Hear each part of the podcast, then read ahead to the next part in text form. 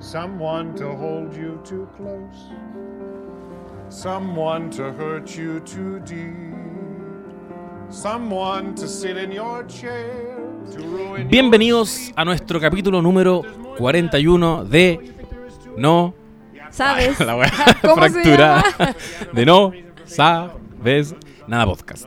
Este es el podcast de series de televisión en Chile, como muy bien lo saben. No hay más todavía. Hemos hecho los chequeos. Todavía no hay otro. Hay otro. No, Sí. Ya, bueno, filo. no hay. Eh, les habla José Bustamante y me encuentro, como siempre, con mis compañeros, las chiquillas eh, Claudia Cayo y Lula Almeida. ¿Cómo están, niñas? Bien. Bien, aquí está. Mi- Ni ¿Cómo tan está, bien. niña? Media, media tristonas ¿Cómo está la moral? y un poco cansadas. Yo hoy día viajé en tren, desde Chillán. Ah, hoy día estuviste de otra región. He dormido poco. ¿En Tengo serio? sueño. No Sí. está ahí. ¿La dura? Sí, no se Me siento full Alzheimer. No como yo, que tengo un orzuelo Pobre. Pero menos mal que esto es algo de la voz y no me pueden ver mi y no pueden ver tu Soy como el jorobado. deformidad. No, en verdad no tengo nada. Soy horrible. ¿Tengo algo raro? No tengo nada. No, No, yo no. te No, dije una buena Es que me duele mucho. Oh, cero. No, te, ¿Cero? no había cachado. No. No, si no tengo nada. No tienes nada. No se nota. No hay nada. Pero me duele, me duele bastante. No existe. Día negro en la democracia de este país, en la democracia de este país, porque estamos un poco sad por lo sucedido hoy en la sala del Congreso, donde se discutió eh, todo este informe técnico para en, en miras de una nueva constitución y donde no se aprobó las indicaciones de paridad, eh, escaños reservados para pueblos originarios y, e independientes. Qué baja. ¿eh? Pero parece que todavía hay luces de esperanza y solo queda seguir. Yo estoy muy confundido con todo eso, de las luces de esperanza y, y que no se aprobó, pero, pero hay otra opción que es en la Comisión de Constitución y no sé. Sí. No, no entiendo muy bien, pero tengo una cosa clara que es Se va a reponer en el Senado. Frente Amplio, paran de cagarla. ¿Ya? Y, y, y ¿Estamos? a mí me tiene confundida como pensé que estábamos en el 2019 y que las cosas habían cambiado. Y no, es que iba a decir, ¿en serio vivimos en un mundo donde los hueones pueden ser así de mitómanos para hablar las autoridades, me refiero? Todo lo que pasó como con carabineros negando que, que le echaban soda cáustica al agua del guanaco, Piñera actuando como que escucha a la gente cuando no, como que toda esa hueá me tiene muy perturbada. Es heavy. Como en serio, ah, va- a dar lo mismo. Los buenos van a hacer lo que quieran, van a maltratar y abusar a la gente de esta manera y no importa. Esa agua está pasando. Sí. Es como igual darse cuenta de que estamos en una burbuja y que en este Chile están conviviendo varias burbujas, varios mundos que parecen estar, que no, no colindan. Y, te das cuenta cuando los escucháis hablar. Y hay, hay weas que, claro, para uno pueden ser la raja, no sé, las tesis. Y es como, uno, uno está viviendo una wea con las tesis y es como, oh, qué bacán lo que está pasando, están reactivando el movimiento, oye, qué fuerte la canción, eh, qué potente, cómo ha sido, trans- bla, bla. Y hay otra persona que te dice que, que no sé, que esa weá es violencia, que no todos los hombres somos, somos violadores, que, que me siento ofendido. Y esas dos cosas ocurren en, en un mismo país. Y así te vas dando cuenta. Cuando, por ejemplo, Pero por último... se eso- niegan a- al, a la- al cupo de paridad en... Claro, es que por último, por último eso es como una diferencia de opinión. Lo que me pasa a mí es como que las autoridades se pasen por la raja todo y no escuchen a la gente, me perturba a un alto nivel. Porque creo que eso habla como de lo peligroso en realidad que son y que hacen lo que quieren y no están representando a nadie, básicamente. ¿Hasta qué punto ellos también están viviendo en otro mundo? Si uno dice, no escuchan a la gente, pero nosotros escuchamos a la gente porque estamos rodeados de la gente, ¿cachai? La gente que está eh, demandando weás y que y estamos en las marchas. Pero yo creo que de verdad ellos creen que están escuchando a una parte. Pero tú creí, yo creo que no creen, yo creo que apelan a esa parte, pero en realidad solo les interesan sus weas, ¿cachai? Solo son intereses propios los que están defendiendo. De hecho, por eso se cayó hoy día lo que se cayó. Si piensa que habían tres, o sea, esta hueá es impensada. Imagínate que habían tres diputadas de Renovación Nacional que habían, o sea, bueno, y una independiente que es Erika Olivera que había suscrito un compromiso de defender la paridad en la sala. Y, y chucha, pasaron eh, dos se días y no sé si Erika Olivera, pero Marcela Sabat Ah, se- perdón, la Sabat, sí. se abstuvo y indignante y solo por querer porque porque hay presiones de partido que lo dijo Jimena Sandoni hoy en la mañana recibimos advertencias de nuestro sec- de, de- de otros partidos de nuestro sector o sea, la UDI, que es que si ustedes votan esta indicación positivamente, nosotros podemos hacer que se caiga en el Senado porque se va, vamos a estar discutiendo un proyecto que no fue lo que nosotros acordamos en noviembre cuando salió este acuerdo por la paz y la nueva constitución. Oye, que les da miedo. Y es terrible y es súper desilusionante porque en estos momentos, en situaciones tan decisivas como estas, es que yo siento que la gente tiene que decidir a quién va a votar en las próximas elecciones. O sea, aquí se demuestra quién Sí, quiere que el país sea mejor y quién quiere frenar la weá en miras de sus propios intereses. Es cosa de ponerse a ver la sesión de hoy día en la tarde y ver a personas como Urrutia, que delirante, o sea, delirante sus argumentos, Puta, diciendo que él va a defender la, la constitución de Pinochet. Sé que esto uno lo dice mucho, pero como que siento que hay que pensar realmente lo que estamos diciendo. Sí. O sea, ahí se discuten las leyes y hay gente que presenta un nivel de argumentos paupérrimo. O sea, es vergonzoso que están ahí, weón. Que heavy, yo no, no pude escucharlo. Es que estaba Atroz. arriba del tren. Verdad. Y em, no puedo creerlo, como que quiero revisar ahora. no- Revísalo. No, había, no había tenido tiempo de cachar. Puta, pero uno quiere pensar que, que Chile tiene ese nivel de memoria y se van a acordar cuando lleguemos al momento de... Puta, weón, ojalá. Pero pareciera que todas estas weas quedan, van quedando, van quedando. Como todos los casos de corrupción. Cuando ocurrió, cu- cuando salieron a la luz, yo sentía como, ya, cagado, cagaron, cagó la clase política en Chile. Es como, weón, filo. Es que yo creo que está cagado, weón. Y cuando Todavía. damos vuelta a la página, en torno a ese tipo de weá, yo pienso, es como que ellos mismos deben haber dicho, oh, la sacamos barata. Mira, podemos robar como loco y da lo mismo. Tenemos un presidente que, que se roba un banco. y ellos mismos deben decir, y da lo mismo. Ah, filo, ¿cachai? Ya el nivel de descaro Sí, es brígido porque saben que siguen perpetuándose en el poder pese a, eh, a todas estas weas. Y así. Y así, po. Pero bueno, este podcast se trata de otra cosa. Y Va- continúa realizándose en el tiempo. Sí, nosotros vamos vamos, a a seguir. Porque Ah, estamos cumpliendo dos años. Eso es Oh. weón. Weón, heavy. Hace dos cumplimos años- ahora, como Ahora, onda ahora. mañana. Creo que el primer... No, no sé de dónde saqué esta información, capaz la estoy inventando, capaz es post-verdad, pero parece que el primero, primero, primer capítulo lo sacamos un 12 de diciembre. Oh. Capaz puede ser, tal vez, Sé no lo que sé. puede ser. Puede Yo sé que es diciembre, Es diciembre. de 2017. Sí. Así que Ah, si feliz no... cumpleaños. Ya, sabes, dejemos, dejemos en que cumplimos los dos años. Ya, ok. El capítulo de los dos años. Cumpleaños. Oh. Cumpleaños feliz, no sabes nada. Ya son 30 gran pesos. podcast que, que estamos haciendo. Sí. Es. Oye, acuérdense que estamos en Instagram, tenemos un Instagram donde vamos subiendo noticias, donde vamos compartiendo cosas entretenidas y recuerden que ahora se viene temporada de premios. Estamos en temporada de premios, se vienen Globos de Oro, se viene la ceremonia de los Oscar, va a ser un mes antes y, y vamos a estar como llevando todas esas actualizaciones y cosas.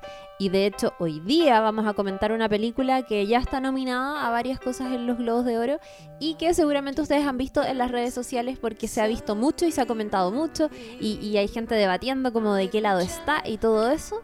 Y de eso vamos a hablar hoy día. Así es. ¿De? Ha habido dos fenómenos ahora último. Ya comentamos uno en el Sí. capítulo pasado que lo pueden escuchar. Que yo no estuve. De Irishman. Dije varias veces Irishman. Me dio bastante vergüenza después cuando me escuché. Tengo un paupérrimo inglés. Así que yo ahora voy a decir una histo- la historia de un matrimonio. No me pidan que lo diga en su tío. Me- Me- Uy, hablando de películas, o sea, de palabras complicadas que estábamos Sí. diciendo. A ver, a ver. Quiero aprender. ¿Cómo se dice? Marriage Story. Marriage. Marriage Story. Ah, no era tan Marriage difícil. Story. Igual, está peludo. Yo decía así como marriage. Marriage. Mariage.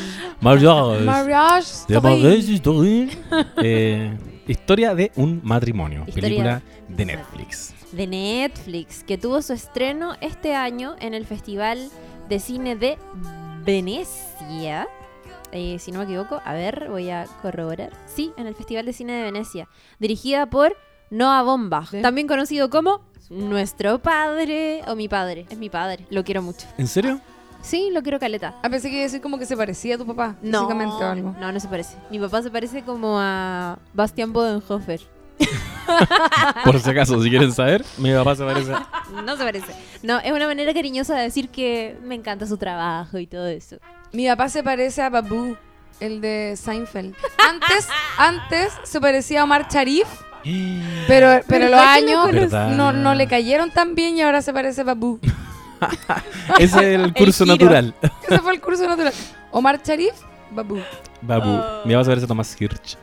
No. Lo- Sí. Yo lo conozco, parece, pero no me acuerdo. Se parece a Thomas Hirsch. Oh. Y tiene micros, dato. ¿Quién lo diría? Que micro toma papá. Qué heavy. Sí, se parece bastante. ¿Tiene micros? Mi papá tiene tres micros. Mi papá es. ¿Y andáis gratis en micro en la Kill? No, cero. Cero. Tiene que pagar, no puede evadir.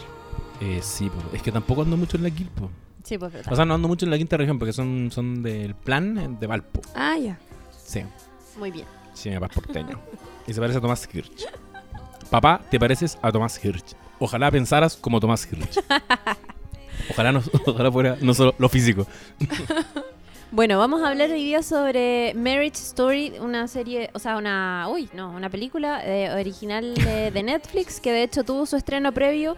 Eh, hu- hubo salas de cine que la, la mostraron antes de que se exhibiera en Netflix, pero oficialmente y de manera en la que la mayoría yo creo la hemos visto es porque ya em, fue publicada en la plataforma de Netflix, así que hay mucha gente que la está viendo, que la está comentando. Eh, tiene varias nominaciones al Globo de Oro. Está nominada a Mejor Película, por ejemplo. Está Adam Driver, que es eh, Charlie, el, Charlie el- en la película, es uno de los protagonistas. Y también Kylo Ren en Star Wars. Nominado a Mejor a Actor Dramático. Scarlett Johansson, que también eh, coprotagoniza esta película, eh, que hace el papel de Nicole. Está nominada a Mejor Actriz Dramática. Y está también Laura Dern eh, como actriz secundaria. Oye, es que En todo lo que papel. todo lo que toca Laura Dern, otra palabra difícil de pronunciar. Laura Dern. Laura Dern, Laura. eh, todo lo que toca, eh, como que ¿Es bueno? es bueno. Es Sí. buena. Buen papel. Es buena. ¿Sabes Puta, qué? la quiero La tanto. disfruté, la- como que Muy retrocedía a las escenas donde salía ella para escucharla de nuevo, especialmente ese speech que se manda sobre Dios y la Virgen y toda esa weá. Verdad. Buenísimo. Buenísimo, demasiado bueno. Está nominada también Mejor Guión y eh, Banda Sonora. Así que está ahí altísima temporada de premios esta película de Noah Bombach. Oye, hablemos un poco de, de Noah primero quizás. Ah, no, van, van a contar de qué trata la película. Yo creo, ¿o no? Lo, Sí. l- lo voy a hacer yo. La Tere. Ok, bueno. Go Tere. Em, esta es una película, ya lo decíamos, que eh, eh, de la, está detrás de esta película Netflix. Está protagonizada por Scarlett Johansson, eh, que interpreta a Nicole, que es una actriz. Y, a- a- y está protagonizada también por Adam Driver, que es el marido de Nicole, el marido de, de Scarlett Johansson, cuyo nombre es Charlie. Y Charlie es un director eh, de teatro vanguardista, podríamos decir Sí. eh, en Nueva York, ¿ya? Es decir, está, se dedica a todo el mundo de la dirección y el teatro, pero está lejos de Broadway, eh, está como ahí en, en una vanguardia y muy como en el ambiente neoyorquino. Eh, Nicole y Charlie son un matrimonio, estuvieron alguna vez muy enamorados eh, y producto de esta relación y de este matrimonio hay un hijo pequeño eh, y la película trata sobre el proceso de divorcio entre esta pareja que ya lleva varios años junta, que, no solamente son pareja que han criado un hijo, sino que también trabajan juntos porque eh, los dos son artistas, los dos están ligados al teatro y de hecho Nicole es como la musa y la protagonista de las obras de teatro que hace Charlie. Entonces la película nos cuenta todo este proceso de divorcio, em, cómo ellos, eh, cierto, comienzan a separarse, cada uno se va por su lado, Nicole decide cambiarse de ciudad, ella se va a Los Ángeles, que es como la cara B de, o, o A, dependiendo de cómo quieran mirarlo, del mundo del espectáculo. Eh, a cumplir una suerte de sueño que siempre había tenido pendiente, que era irse a actuar a Los Ángeles y, abandona, ¿cierto?, toda esta trayectoria como, como actriz de teatro en Nueva York y se va a protagonizar una serie de televisión. Se va con su hijo. Mientras eh, Charlie eh, se queda en Nueva York tratando de sacar adelante esta compañía, porque ellos fundaron una compañía. Y mientras están, ¿cierto? Cada uno tratando de rehacer su vida y de seguir con sus proyectos paralelos, se enfrentan al proceso de divorcio que está atravesado por un montón de cosas y, y por el aspecto legal que es, es un, es un- un punto súper importante en la película porque cada uno tiene sus abogados y vemos entonces cómo se van enfrentando en tribunales y cómo esta relación que alguna vez fue muy genuina y que tuvo muchísimo amor y mucha entrega por parte de los dos ahora está mostrando su peor cara. Eso. Excelente, excelente. ¿Sí? Es que es el NT. Sí, me pongo de pie. Es que lo he hecho bien. Ah, qué bueno. Muy bien. Súper bien. Quedaste Bueno. calzadísima con las reseñas de aquí en adelante. Pa' siempre. Estuve, Oye. estuve ensayando. De eso se trata Marriage Story que vamos a, a conversar hoy día. Y la Lula quería hablar de Noah Baumbach, que es su director. Sí, yo quería decir antes también que habíamos hablado en algún momento, creo que fue el capítulo de Friends, como de la diferencia entre Los Sí. Ángeles y, y Nueva York. Sí, porque de yo, hecho. existe esa, esa percepción, o sea, o al menos lo que yo he aprendido desde la, de la cultura popular eh, gringa, que es como, es como chulo Los Ángeles para la gente del mundo del arte. Claro. ¿No es cierto? Porque en Nueva York están todos cagados, como full arte, como... eh, Más hipster igual. Eh, full sí. hipster, Eso es. 100%, 1000% hipster.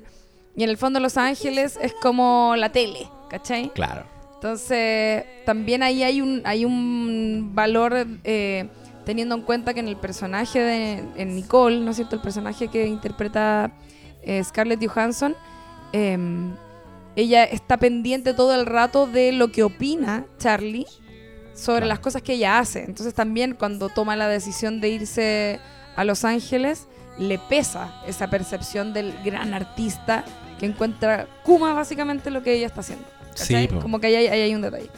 Quería decir de Noah Baumbach que es, bueno, que es un weón muy bacán. Eh, me perturbó un poco, eso sí, lo encontré una weá como muy, ¿Mm? muy Chile 1, allá nada que ver, muy Mundo 1, ¿Mm? eh, como esta weá de, mm, de como, de como de escribirse a sí mismo.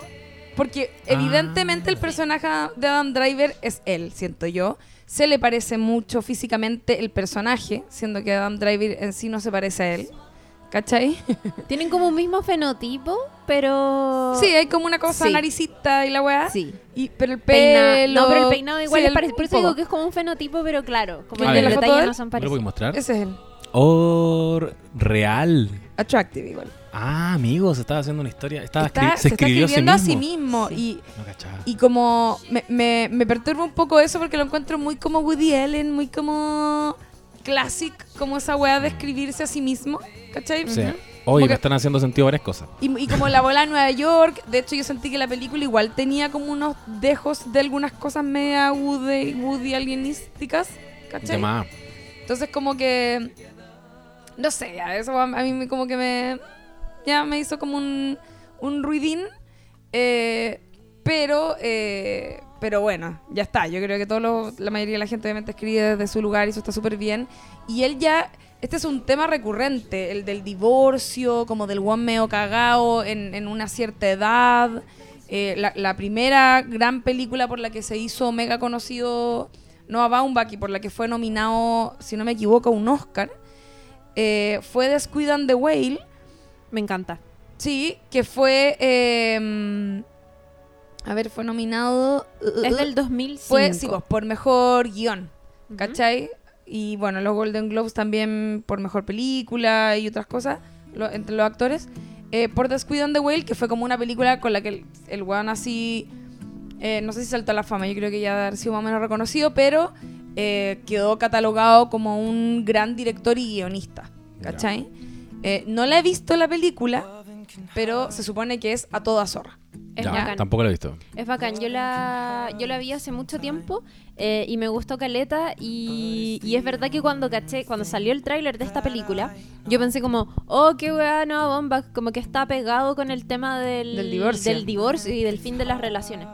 Pero la gran diferencia que hay entre una y otra es que ahora es el fin de- del matrimonio y como que lo que se explora aquí eh, no es el punto de vista de un niño o de este hijo que tienen Nicole y Charlie, sino que Claro. son ellos. Como la- la ellos relación. enfrentados. Ah, porque en la anterior Claro. era el niño. Y en la anterior es un matrimonio eh, también de intelectuales, que eso también es como, ahí hay, hay, hay algo con ese tema, porque eh, no me acuerdo bien, pero en el otro también eran como, como un- Es una escritora, o no me acuerdo quién, cuál de los dos era Es escritor. mundo, Es básicamente. Pero eran- autobiográfico. ¿no? Pero eran escritores y eran como intelectuales, Es, ¿cachai? es autobiográfica la ola del- de Descuidan the Whale. Tiene que ver con el divorcio de sus propios padres. y medio que también competían. Que bueno, lo podemos hablar más adelante, pero, pero pasa un poco parecido. Es como una dinámica bien parecida eh, a la que tienen Nicole y Charlie en esta película.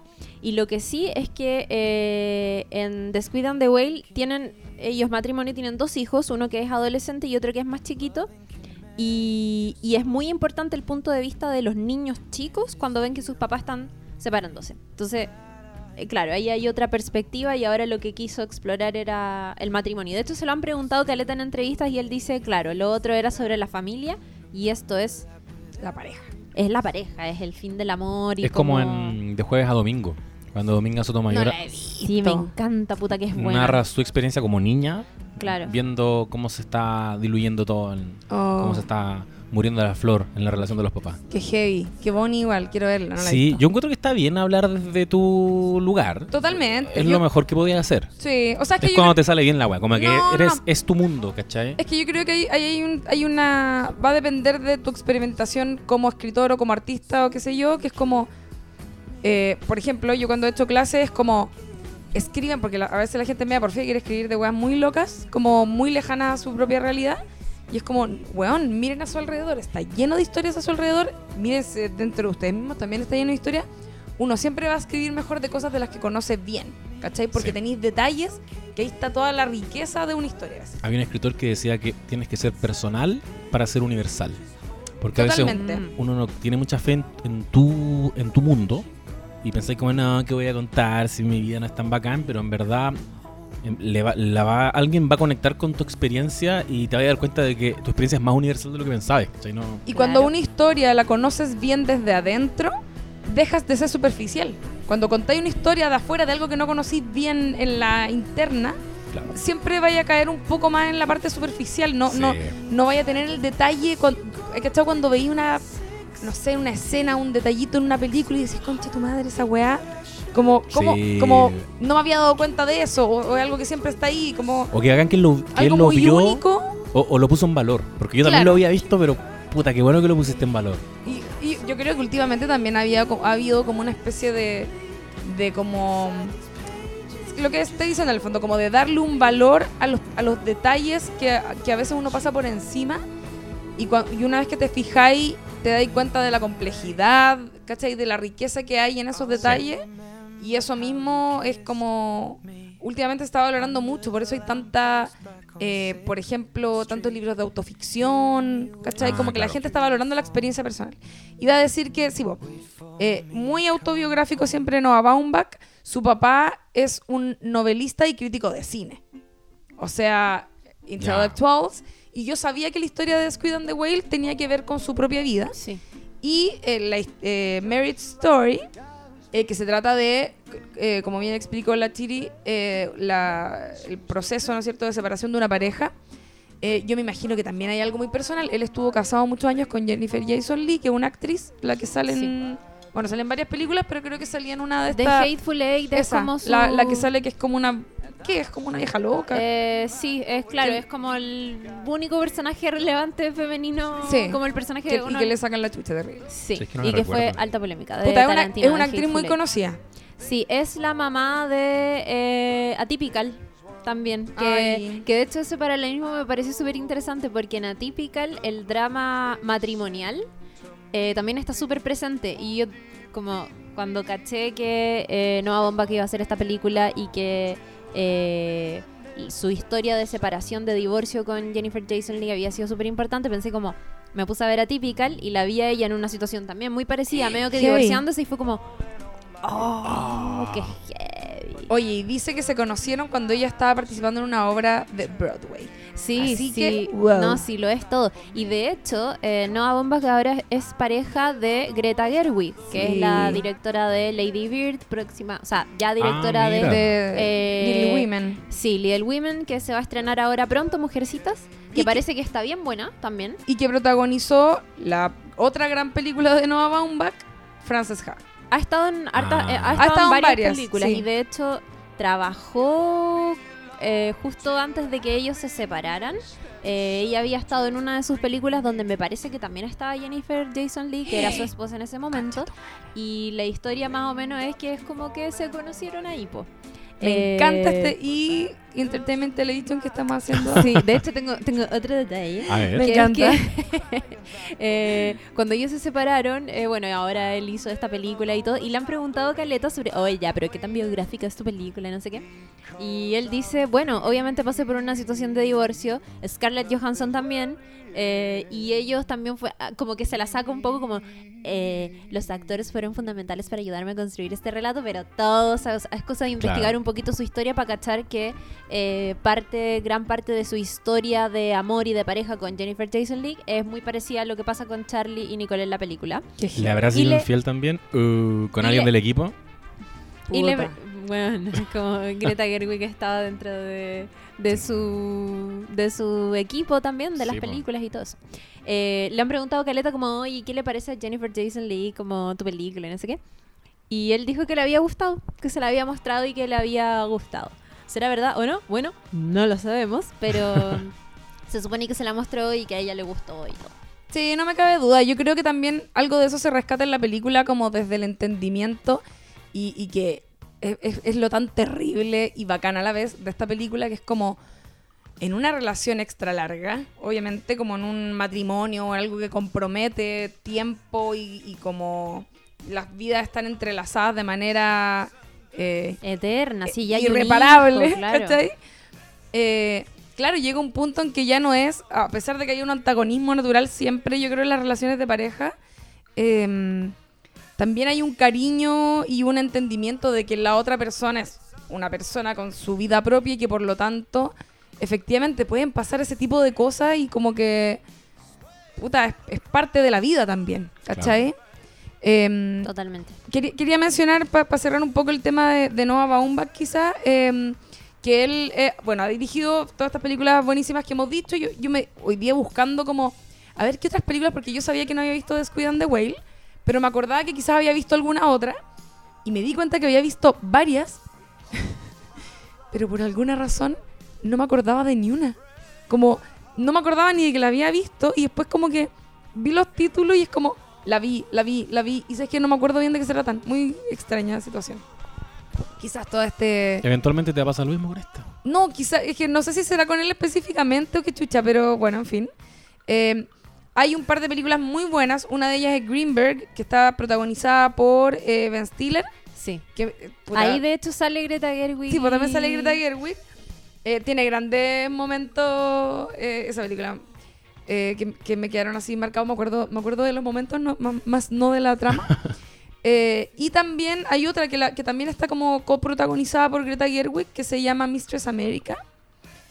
Eh, y también en Frances Javi ha trabajado con Adam Driver. eh, Sí. sale, tiene un, un pequeño papel ahí también. Eh, y bueno, como bien decía, él dirige y escribe sus películas. Hay una que, la, que esta que decía Greenberg la coescribió también con, con Jennifer Jason Lee. Eh, y también fue guionista de Vida Acuática de Wes Anderson y también de Fantastic Mr. Fox, que también es de Wes Anderson. A todo esto, Vida Acuática, una de mis top 5 películas favoritas de la vida. No la he visto. Puta gran película. Parto a verla. Weón, es hermosa. Es Es, hermosa, hermosa, hermosa, hermosa. Eh, bueno, así que eso, podríamos entrar de lleno a pelar a esta pareja. Solo Sí. quiero aportar un último dato que es que se viene la película sobre Barbie y Barbie la muñeca. Bar ya, ajá, ajá. Júralo, porque aquí salía como futura producción.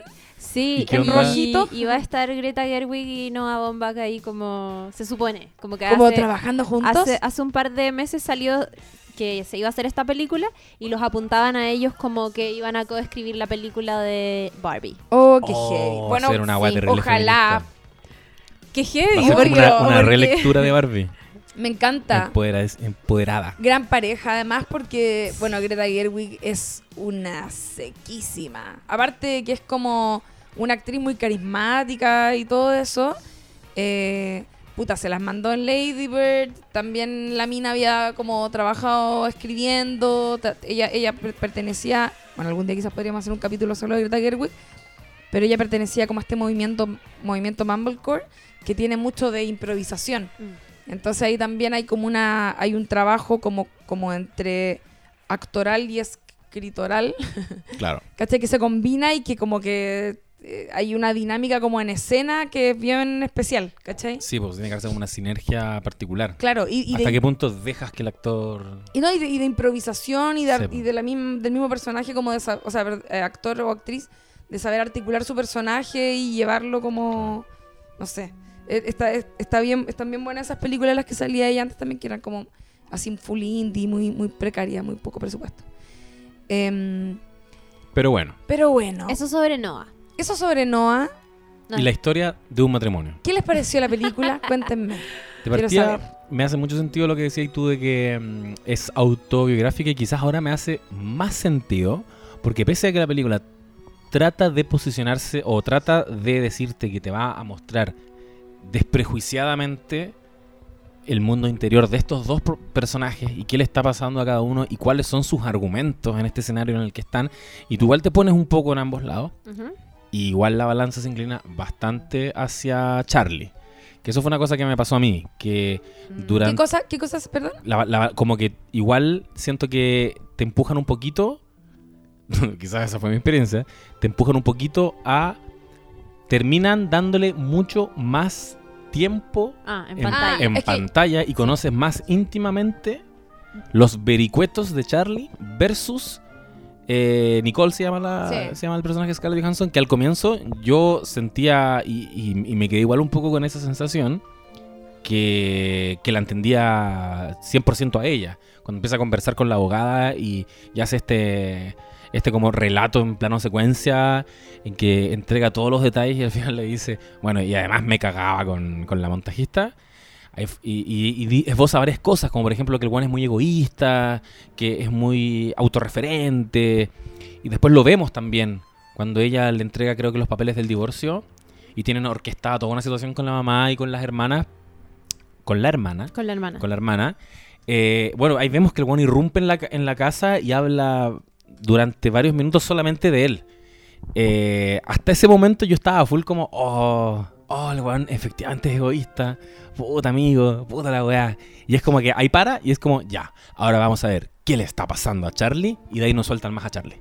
Es que yo sentí que él era, era más el protagonista de la historia. Como que ter- abre y termina con él. Él vive un proceso como mucho más, si bien eh, está bien esbozado el conflicto que tiene ella y las razones que tiene para dejarlo y cuál es, qué es lo que quiere como hacer de su vida, Claro. Él está pasando por un como por un cambio más dramático en el sentido de que el riesgo de perder a- al hijo lo tiene él, ¿cachai? Como que, no sé, yo, yo tuve un poco esa sensación de que igual había un punto de vista más focalizado en él, que Ah, quizás ya. puede tener que ver con, efectivamente, que lo escribió... Yo, o sea, Él, no, yo ahora me ¿cachai? queda, me queda 100% claro que es eso. Pero yo, yo siento que me aproximé con la idea de que nos iban a mostrar ambos puntos de vista desde la narración inicial, que son, las cartas. que son las cartas y que es la descripción de él. Él hace una descripción de ella y luego ella hace una descripción de él. Entonces igual yo siento que ahí estaban como equilibrando mucho las fuerzas dentro de la película. Ah, ya, vamos a conocer las dos historias. Porque también ahí te cuentan un mismo relato visto desde dos puntos de vista. Pensé yo que la película iba a ser un poco eso y como parte mostrándote la historia desde el punto de vista de Nicole y después ya se entrega 100% a Charlie, me, me produjo como esa contradicción. Pero ahora, claro, entiendo. E- Era él, eh, bueno, después lo podemos comentar, pero siento que a mí también eso me hace que durante el transcurso de la historia vaya perdiendo un poco de sustancia el, el punto de vista de ella y de a poquito se empieza a configurar incluso como, como medio antagónico, como una arpía. Es como, ah, se lo quiere cagar, ¿cachai? Él se abre la posibilidad de que le quiere quitar a los hijos. Ella es la que, la que opta por judicializar esta weá y, y apelar a abogados, ¿cachai? Eh, cuando yo pensé que era, que era otra cosa la que me iban a mostrar. ¿Qué pensaste que era? Pensé que iba a estar más equilibrado, ¿cachai? Que Ah, era como...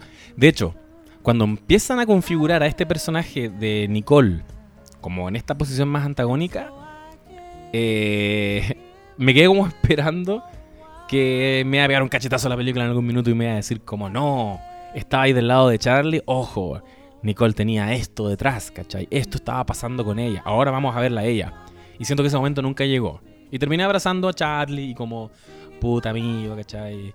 Pero mm, que- creo que me faltó, me faltó como conocerla un poco más a ella. Mm, A mí me pasa que creo que el, uno de los grandes valores de la película es que es, es que tenga a la gente diciendo como ¿y de qué lado estabas tú? Porque Claro. porque eso, Esto- o sea, esto que está pasando que ahora, por estemos dando ese debate quiere decir que en la película no está tan claro, ¿cachai? Y eso es súper interesante porque al final te muestra los aspectos grises de una relación de pareja que duró tantos años, que tiene toda una historia, que tiene un hijo, etcétera, y que después de tanto, no sé, de tantas experiencias y de tantos años conviviendo, es lógico que, que en una separación entren otros aspectos que son súper indeseados, que es el aspecto normativo de las relaciones de pareja, que son las leyes en el fondo, que es súper pajero, como que si lo pensáis, Horrible. eh, las relaciones de pareja, eh, en este caso que habían partido por un sentimiento tan puro como es el amor, eh, de repente tienen que ser mediadas por una wea súper ex- súper externa, que es un proceso judicial que, que no conoce eh, aspectos grises, que el Sí. debate es como, oye, no, pero es que tú tomabas vino todos los días, sí o no. Es que tú te, la- te lo cagaste o no. Ya, pero olvidaste la silla del cabro chico en el auto, sí o no. Como que, no, ¿cachai? Sí, em, cero matices. Y eso hace que estemos todo el rato saltando entre como, oh, Nicole, pero puta, habían dicho que no iban a buscar abogados, pero igual lo buscó. Claro. Eh, después vemos al otro weón como todo ensangrentado, como siendo un miserable, Oh, tocando eh, siendo, deseándole la muerte a ella. eh, y después súper afectado, como que... eh, A mí me pasó que siento que si bien en la segunda parte de la película quizás Charlie fue mucho más protagonista, eh, no, no, no, no entendí que Nicole fuera necesariamente su antagonista, porque en ciertos puntos para mí era muy evidente, como que me molestaba mucho, por ejemplo, me molestó mucho cuando él va y le dice como, weón, eres, eres lo peor, tú deberías ya estar muerta, fue como, oh, weón, ya no, como que de un, Eso fue de- mucho. de un segundo a otro te odio. Sí, po. Y después igual te tengo compasión, ¿cachai? Entonces eh, creo que eso está muy interesante y creo que al final ese es el gran valor de la película, que es mostrarte las zonas grises. Esto eh, no es blanco y negro, o sea, hay matices, ¿cachai? Y cómo se, en- se entregan Claro. a, a un mundo donde no hay matices, que es lo que decís tú. Exacto. Abren la puerta a que estos, estos personajes, que son los abogados, ingresen en su intimidad y lo conviertan todo en una wea como envasada, así como Mm. absolutamente fría. Cuando en la realidad, que era lo que ellos querían originalmente, que era como el plan, como conversar las weas, te das cuenta de que todo tiene. eh, todo es una gran zona gris, pues, ¿cachai? También me, pare- me gustó mucho eso que, que les comentaba que, mm, que fue la manera en que planteó los personajes, que eran, los dos venían de un mismo mundo que era el mundo artístico. eh, no sé si se acuerdan, pero al final de la película Nicole es nominada a un premio y él le a dice un Emmy por dirección. como, claro, y él le dice como, buena, bacán, eres una excelente actriz. No, es que lo, lo... como directora, me nominaron, pero me nominaron como directora. Y ella le dice, y ahora entiendo por qué te costaba tanto soltar la dirección, por qué era tan bacán. Y eso es como, es la zorra, porque al final, eh, en algún punto entendís que parte de que la relación se quiebre es que eh, en algún momento y por, y por dedicarse a lo mismo, habían intereses que tenía Nicole que eran personales que ella había postergado, ¿cierto? Por eh, casarse, por armar una familia con él, que es que eh, entraron a competir inconscientemente, ¿cachai? Por los sueños y por los anhelos profesionales que tenía cada uno. Eh, y me parece que, no sé, encontré muy interesante eso, me gustó mucho. Eh, y, y me, y me gustó el cierre que tuvo al final, que es esto, como ella dirigiendo, que era una weá que siempre había querido hacer, eh, y todo el debate que se da entre medio, que es como, weón, yo ni siquiera... Hay, bueno, hay una escena que es la escena donde él le dice como, weón, deberías estar muerta, no sé qué, cuando están como en esta casa media vacía, Gran escena. que es una gran escena. O sea, antes de venir a grabar este podcast, de hecho, me la encontré en este típico. Hay un, hay un- Sí, lo vi. una cuenta de Twitter que se llama Screenplay, creo, que pone, eh, hace unos videos súper bacanes con grandes escenas de películas muy bacanes.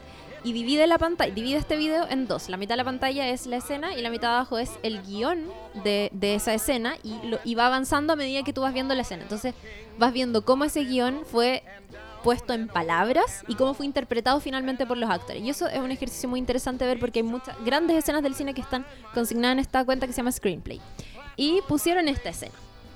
Y, y concha tu madre, está muy bien actuada, muy bien interpretada. Y creo que solo demuestra que ellos son tremendos actores. Para mí Scarlett Johansson en esta película está impactante, como a un nivel que yo personalmente no pensé que me iba a encontrar de partida, porque es Scarlett Johansson de pelo corto, ya no es como en el pasado que veo Scarlett Johansson de, no sé, Match Point, que era como súper sexy, no Sí, sé po. qué. Ahora es una mamá. Y es una mamá que no se viste con ropa apretada. Claro. Es súper diferente. A mí también me y le sorprendió. queda tan bien que uno pensaría Sí. no, no es su casting, es totalmente Es que su sabéis casting. que, que heavy que nosotros tenemos bien encasillada a Scarlett Johansson en el papel como de sexy Claro. y no nos hemos dado cuenta de que hace tiempo nos está dando demostraciones de que es mucho más que eso, Es pero se ha tenido que esforzar, porque es como estos actores y actrices que saben a qué tipo de papel siempre los van a asociar, entonces buscan, yo creo que pa- ella necesitaba este papel. Y quizás necesitaba, comillas, grandes comillas, afearse un poquito. Ni cagando está fea, pero no es un sex no, symbol. pero claro. ¿cachai? No hay una intención de Sí. ser la mijita rica en la película. Exacto, pero el otro día eh, estuve viendo de nuevo Her, ponte tú. Ya. Que hizo solo vos. Sí, y es solo una voz, ¿cachai? Y yo encuentro que es un talento superior magnífica. sostener una película que aparte es con el grandísimo Jackin Phoenix, que también, po, él y una voz, bueno, ella es la voz, po, ¿cachai? Que es la mitad de la película. Sí. Eh, actuar solo con la voz lo encuentro No. Excelente. Y, Y bueno, y no olvidar también su papel en Lost in Translation, en Perdidos en Tokio, que ahí también se las manda y ya ahí está más joven, obviamente sí hay un quizá una intención de tener una chica bonita en la película, pero también se manda la mansa actuación de, Sí. de un personaje como con un mundo propio que es rico, que está muy desde sus ojos contada la historia. Yo creo que sí, a mí me, me pasa lo mismo con, con Scarlett Johansson, me, sor- me sorprendió mucho. Y antes de ver la película tenía mucho prejuicio de ella como actriz actuando esto. ¿Cachai? No porque lo, necesariamente lo de Mina Rica, sino que no me acordaba realmente si la había visto en un papel así. Que Claro. que es algo que me pasaba también y lo comentamos en el capítulo que hicimos sobre la primera temporada de Big Little Lies con eh, Reese Witherspoon, ponte tú. Claro. Que claro, son estas actrices que en su momento, sobre todo mientras eran más jóvenes, son bonitas, son rubias, entonces las ellos, las mismas productoras o estudios las van encasillando y las van metiendo en estos proyectos donde se saca provecho de su belleza, principalmente, pero que hay innegablemente un gran talento detrás. Además, Mucho yo- respeto. Yo creo que ella brilla mucho en Lost in Translation porque detrás hay una visión femenina man- dirigiendo esta película, ¿cachai? Como que creo que si hubiese habido un- una, una dirección masculina, probablemente hasta lo hubiesen vestido de manera diferente. O sea, es cosa de ver lo que hizo después, ¿cachai? Claro. Y son muchas weas que eran muy sexy, que eran dirigidas por un hombre. Y si bien esta también está dirigida, creo que creo que hay un como me- la cagó que me replantearon a Scarlett Johansson en la cabeza y, y concha tu madre les quedó muy bien. Y hablaba de esta escena, de, del- de la escena de la discusión y todo, em, porque ahí se aprovechan de pasar la cuenta uno a otro, los personajes. Y es como, yo no me quería casar y Charlie le hizo una weá muy interesante que creo que es una de las grandes razones por las cuales las parejas que, que empiezan una relación muy joven y que se casan muy jóvenes terminan fracasando a los 35, que siguen siendo jóvenes, pero Claro. terminan fracasando. Que él le decía, yo ni siquiera me quería casar y lo hice porque Filo estaba enamorado de ti, que probablemente era cierto, pero estaba en mis 20. Y le dice, weón, tenía 20 y aparecía en no sé qué revista como un gran director de teatro y quería tirarme a todo el mundo, pero no lo hice y casi que le está diciendo, y tienes que agradecerme por esto, Claro. porque yo realmente quería hacerlo y podría haberme culiado a todo el mundo, pero yo te amaba a ti. Y le echa un poco la culpa como de, weón, yo te amaba a ti y no lo hice. Y, y está bien, porque mi amor era genuino, pero igual siento que me perdí de toda esta wea.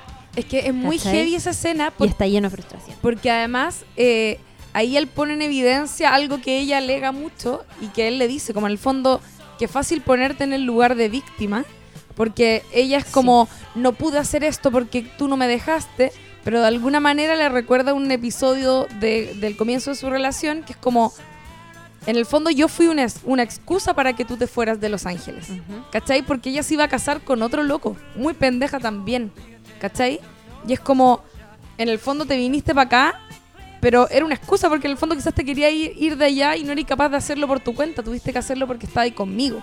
¿Cachai? Claro. Que yo creo que también ahí hay como, empezáis a entender cuáles son las dinámicas de los personajes y la psicología de ellos, ¿cachai? Cómo funciona el personaje de Scarlett Johansson, que en el fondo está todo el rato como conteniéndose de sus propios deseos porque pareciera que le falta iniciativa propia. Y de hecho ya lo dice en la carta al comienzo, que es algo que después lo releen al final, Sí.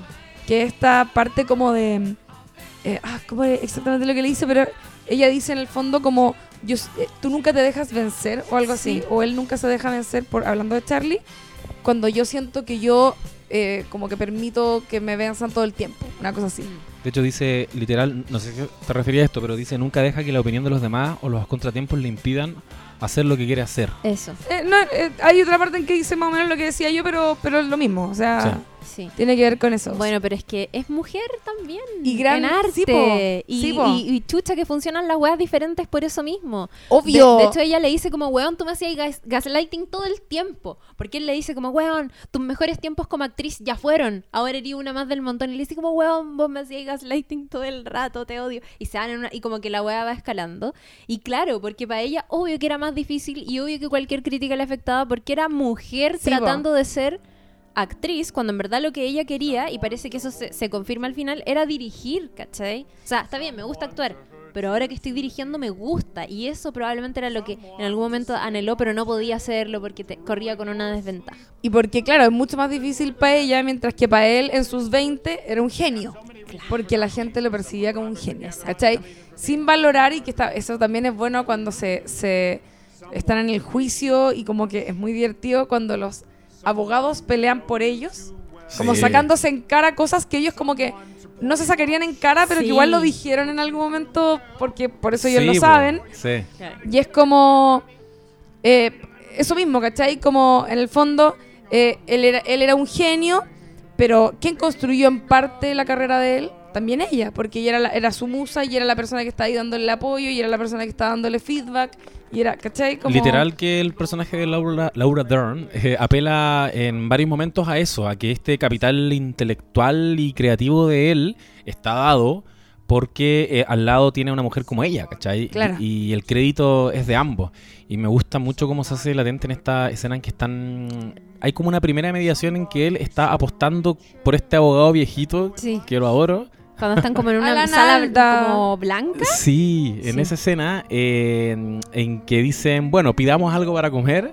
Y el weón es incapaz de tomar la decisión de, de qué pedir cuando le pasan la carta. Gran detalle. Muy incómodo.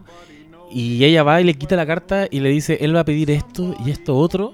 E inmediatamente eh, el personaje Laura Dern dice, oye, así que tú te ganaste un premio recién. Casi como diciendo, weón, que no eres capaz de tomar la decisión tú. Porque claro, mentalmente él siempre ha descansado en este tipo de cositas chiquititas. Claro. Ha descansado en ella.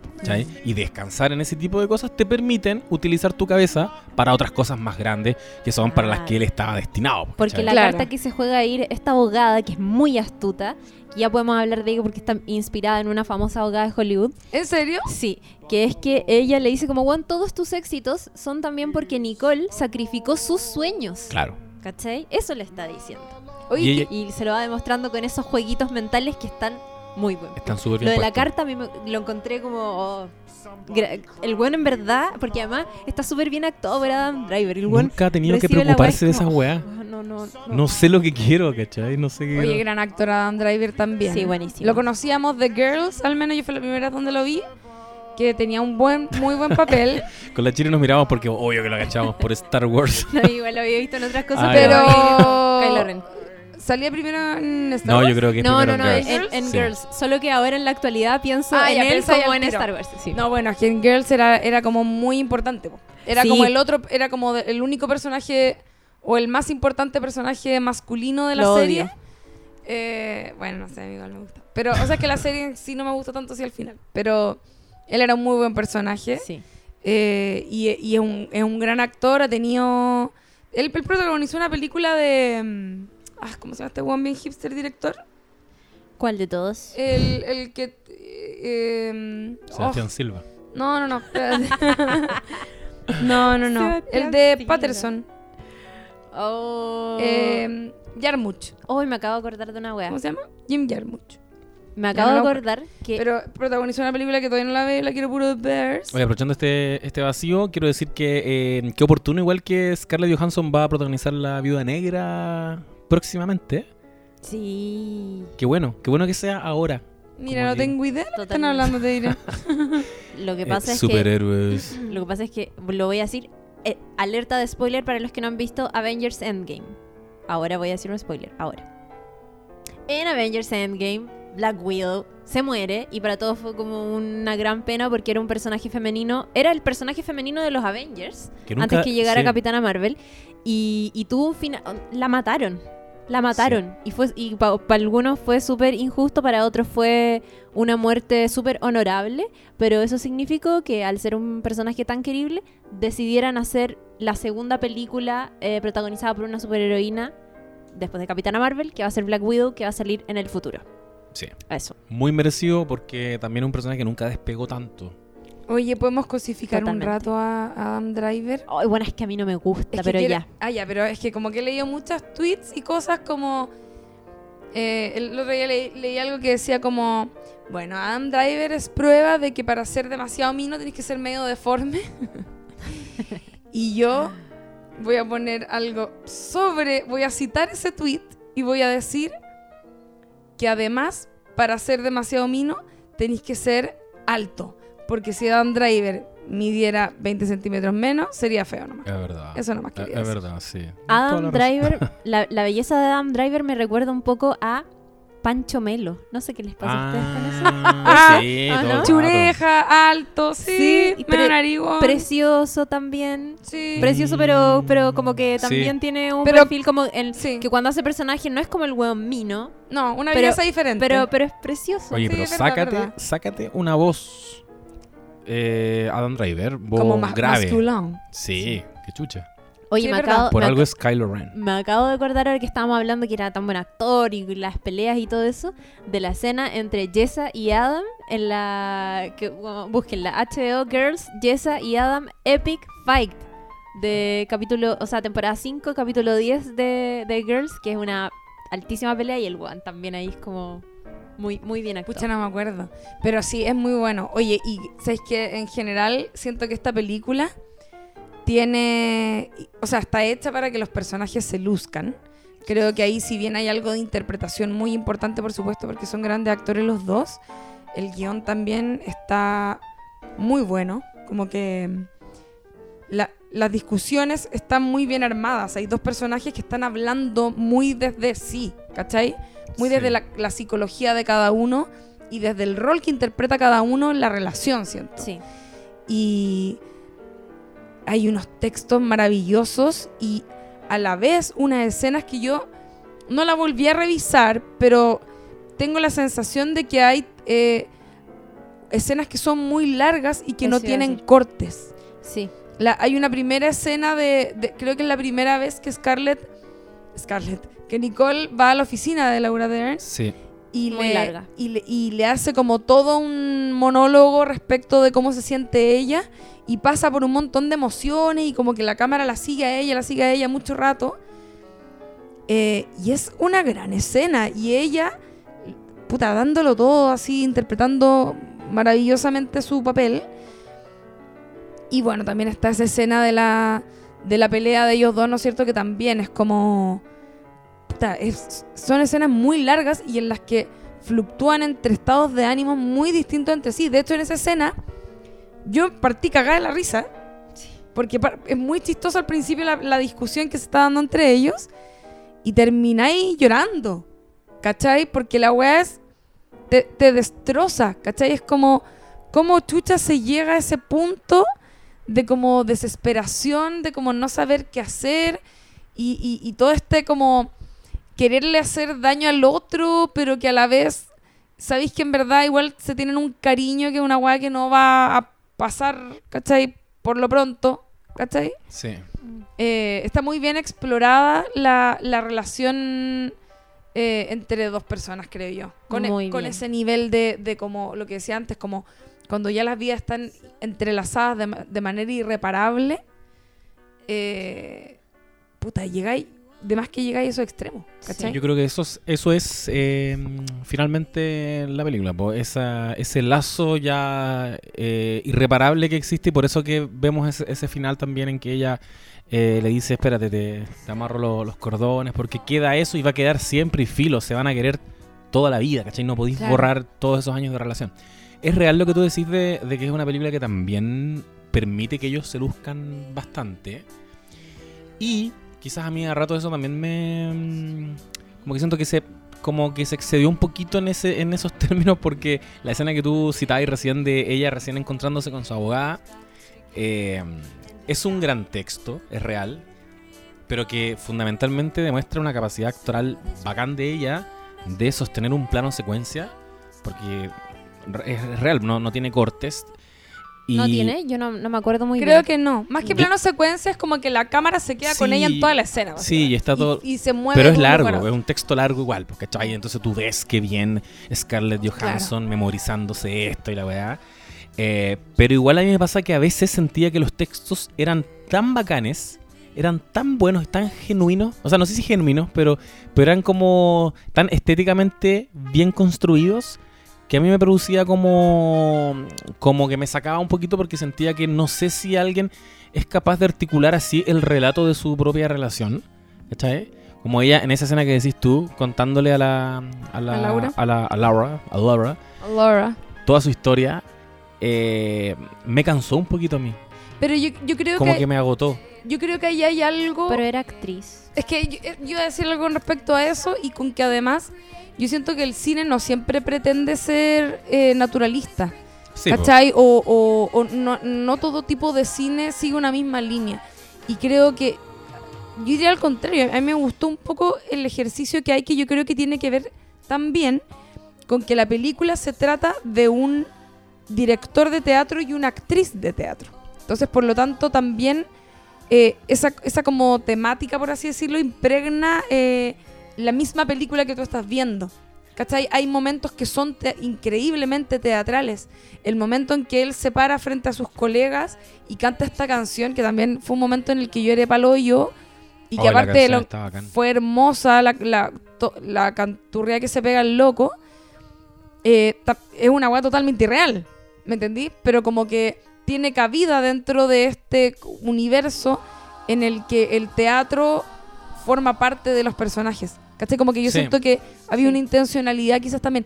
Y de hecho, si lo pensáis, cuando parte la película, eh, si no me equivoco, parte con un plano de ella, que, que es ella en el teatro como ensayando, como con una Sí. cara muy expresiva, y, y como que esa esencia en ella se mantiene en toda la película. Mm. ¿Cachai? Entonces cuando ella dice estos textos largos que lo hace, y, y lo iba a decir antes como, eh, efectivamente la película le hace que los dos se luzcan mucho, pero yo siento que hace particularmente que ella se luzca mucho. Eh, y, y tiene, eh, es como que esa imagen de ella con el fondo negro, este momento que, o no sé si es negro el fondo, pero con, con ese fondo, como en este ensayo teatro que, que digo yo que es como este primer plano que creo que vemos, eh, es como que lo viéramos repetirse en estas situaciones. Cuando habla con la abogada, eh, cuando habla, cuando en algún momento cuando habla con él, cuando está respondiendo a las preguntas de la, de la mujer esta que donde ella empieza a decir, bueno, mi hijo a veces es un pendejo culiado. Como que también está, está, está todo el rato como el foco como muy en su cara. ¿Cachai? Como que siento que ahí hay una intencionalidad quizás también de lo mismo que mencionáis tú off the record eh, respecto de la fotografía y del simbolismo que hay en la composición del- de la escena. Del, Sí. O del cuadro, no sé cómo decirlo. Sí, o sea, esa podría ser como una especie de declaración de principios inicial, me, me hace sentido, como la vemos a ella en un rostro muy de actriz siendo actriz, es como, claro, permea un poquito hacia adelante durante toda la película y en esa escena como muy eh, clímax, cuando ellos lo dejan todo en esta discusión, también es muy actores siendo actores, pues como Sí. muy coreográfico, pasan por muchas emociones en una misma conversación, eso podría ser como una pequeña obra de teatro, lo que les Claro, ocurre a totalmente. Totalmente. Ah, Oye, no, pero en serio. ¿Sabéis qué? La, la película entera incluso. Sí. Sí, yo Sí, estoy, estoy de acuerdo con esa cuestión. Porque incluso hay cosas que uno podría pensar como, ya, qué engrupido. Pero es parte de la psicología de los personajes. Los buenos son actores, son buenos como ligados a ese mundo. Entonces es lógico que, que, que, que las cosas sucedan así o que ella aparezca como en la puerta vestida de David Bowie. O que al Claro. final eh, se quieran disfrazar de los Beatles. Como que Claro. ¿Cachai? Siento que son cosas que no extrañan por, por, por lo que estaba diciendo la Lula. Yo creo que los diálogos son súper buenos. Y si bien comparto eso que decís tú, José, que, que claro, a veces como ya, pero nadie diría esto. Me- así, medio maqueteado. ¿cachai? Muy maqueteado. Siento que dentro de todo lo maqueteado que están, están perfectos. Sí. Yo creo que gracias, gracias a muy ellos, a los buenos. actores.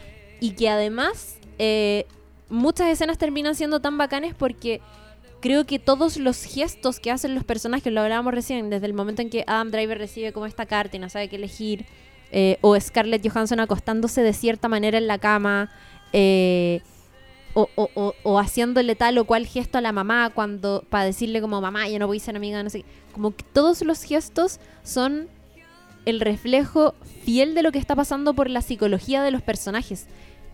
Y que, siento que la, mm, a ver, porque muchas veces pasa que, que, claro, los personajes de cualquier película o de cualquier ficción actúan de una manera, pero no necesariamente el director quiere que tú como espectador entiendas que esa acción o ese gesto que está llevando a cabo el personaje es reflejo de lo que está pasando por su cabeza.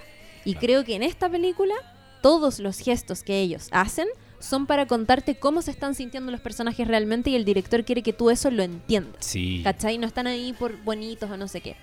Em, Hay, hay muchas cosas que están narrando en, en diferentes niveles y, y es real. Quizás, mm, no sé qué tan explícito y obvio sea, porque yo soy muy malo para identificar estas weas. Y si yo las identifico, tiendo a creer que me lo están poniendo en la cara. Pero es como eh, el tic-tac cada vez que conversaba con este, con este abogado viejito que a él lo tenía desesperado y ansioso. Y que en todas las escenas donde estaba este viejito había un gran reloj detrás. Y él le decía, tranquilo, deja solo el tiempo, el tiempo va a pasar, esto va a sanar, como todo, todo el rollo de no perder más el tiempo con este caballero sí.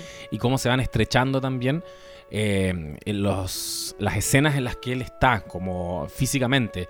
Cada vez pasa, pasa de estar como en, en lugares muy abiertos, pero muy rodeado de gente, a cada vez espacios más estrechos, más apretados, con el niño eh, adentro del auto. Cuando él llega buscando a un abogado y lo vemos detrás de la pecera, ¿cachai? Ya, literal, como metido en una pecera. eh, cuando lo llama la abogada, y él también po, va explícitamente bajando por una escalera, eh, hundiéndose, ¿cachai? Como en esta escalera de caracol, y, y la gente lo, lo va llamando desde, el- desde la sala de ensayo, y cada vez está más lejos, está más lejos, está más lejos. Ahí va quedando su mundo, y va quedando su... Siento que tiene al menos el cuidado de narrar caleta con, con la foto y con la composición. Que es algo que normalmente. Bueno, las paredes, obviamente, pues como en las Hay, hay discusiones. una escena. mucha pared entre medio de los dos. Claro.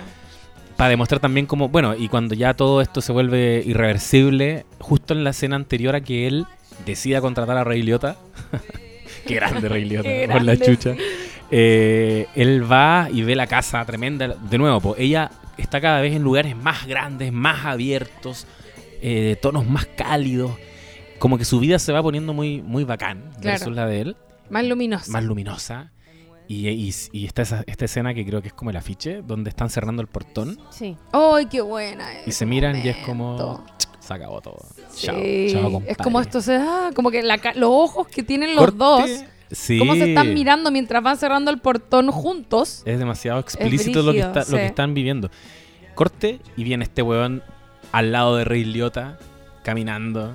Y es como, oh, y de hecho Laura Dern le dice como, la cagaste. Lo- ella lo, lo Ahora la- verbaliza. claro, la agua se puso sucia. Se puso sucia y vaya a perder. Como que igual ella tenía la capacidad de, de cachar que esto lo tenía todo de ganar ella. Y, con, y las cosas se iban a dar mejor con ese otro abogado que también era mucho más sabio y era Claro. menos agresivo. Y no, no era la guerra, era como, calmados amigos, sentémonos, conversemos. Porque si no vaya a salir para atrás. Claro. Y termina saliendo para atrás po, con, con Rey Liotta. Oye, Rey Liotta como que dejó el Grecia en 2000.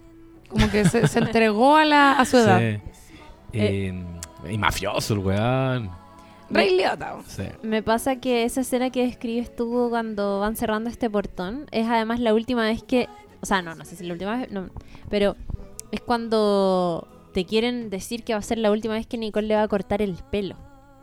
Que era, que era un momento muy íntimo que tenían entre ellos dos. Porque la que le cortaba. Puta, hasta la buena que le cortaba el pelo era su esposa, ¿cachai? Ah. Se hacen la última paleteada porque él también va como a ayudarla con la como el empalme eléctrico de la weá porque el portón no estaba cerrando. Exacto. Y es como, vamos por unos últimos segundos a hacer lo que éramos antes. Sí. Yo te corto el pelo, tú me ayudas con la weadita de la electricidad.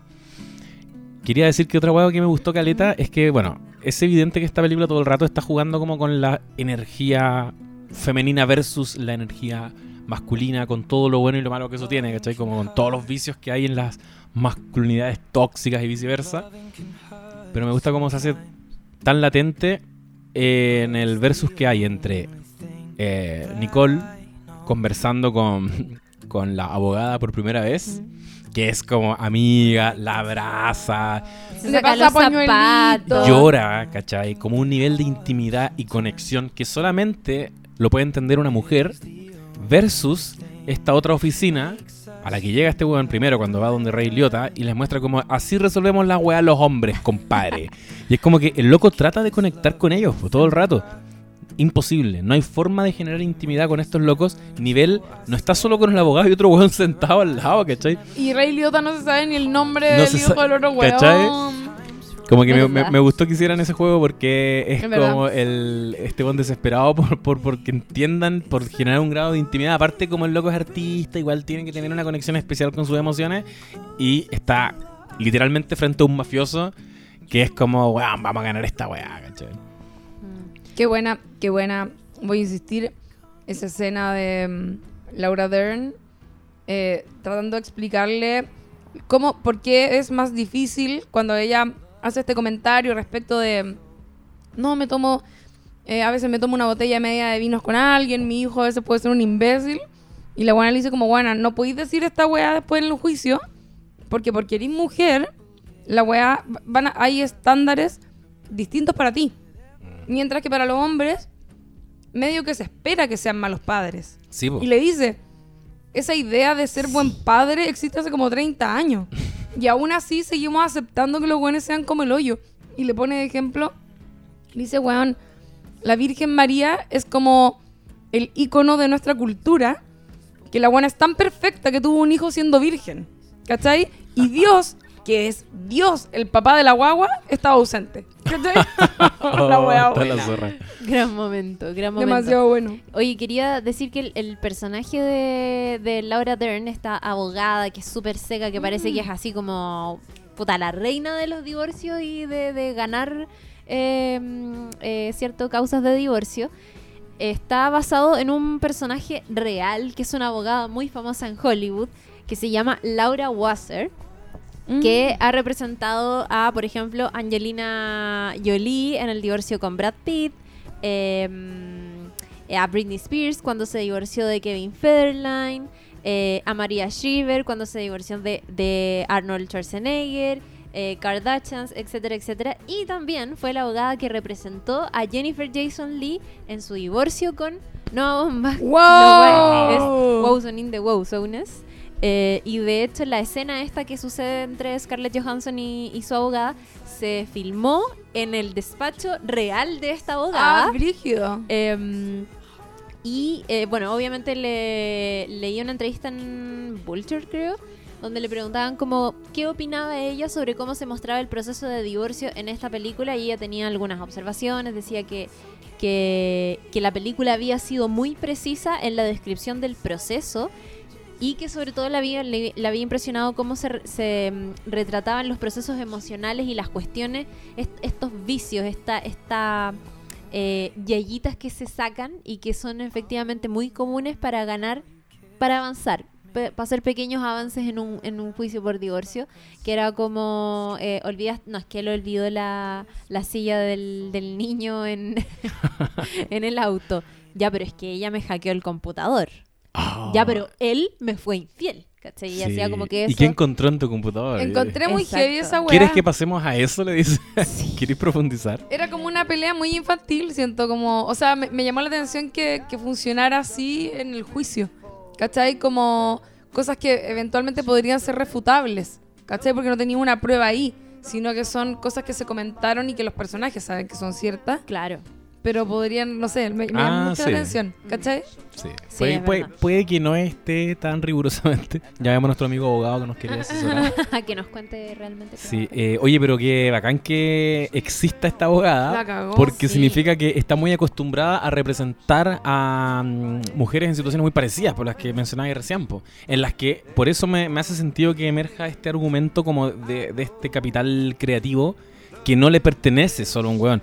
Todos los premios que te hayas ganado no son solamente tuyos, ¿cachai? Y podemos disputar eso, Claro. porque para ganártelo eh, tuviste que estar en una relación con una mujer que te permitiera todas estas cosas, ¿cachai? Claro. Claro. Genial. Qué, qué, qué buen personaje el de Laura Dern y se luce también brígidamente. Puta que la quiero. Bueno, es buena demasiado buena. Feminista desde amo. 1993, cuando dijo en Jurassic Park, las mujeres heredan Pero- la tierra.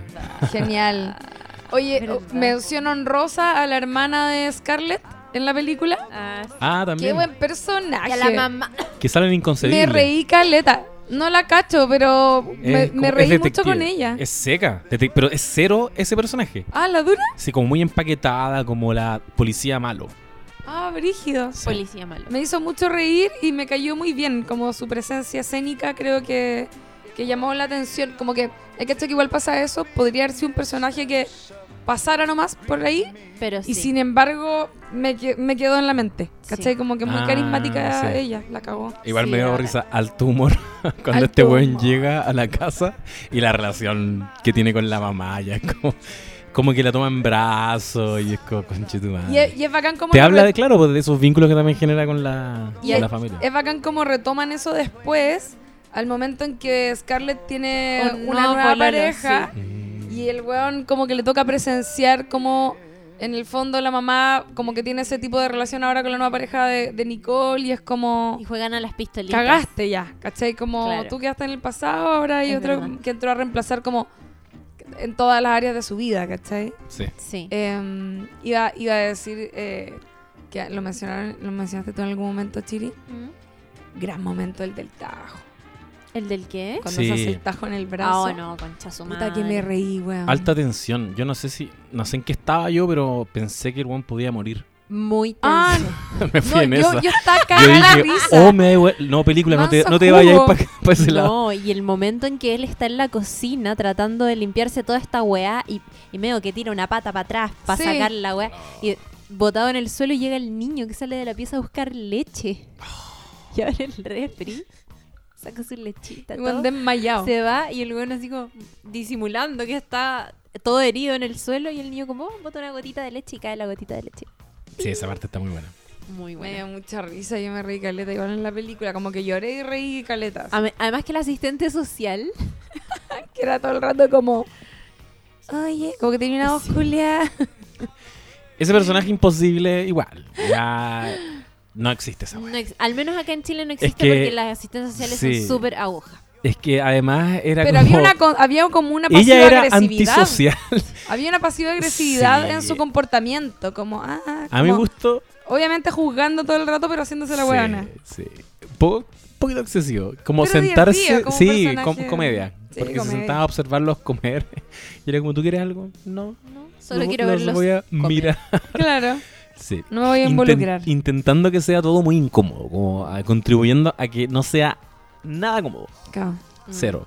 Oye, sobre el final de la película, eh, bueno, tenemos tenemos esta, est- este momento en que Charlie vuelve a la, a la casa de su suegra para decir que le salió como un proyecto, unas obras, no sé qué, y que se va a quedar un tiempo en Los Ángeles y descubre que eh, Nicole está con, con otro con otro Con gallo, claro, con una nueva pareja.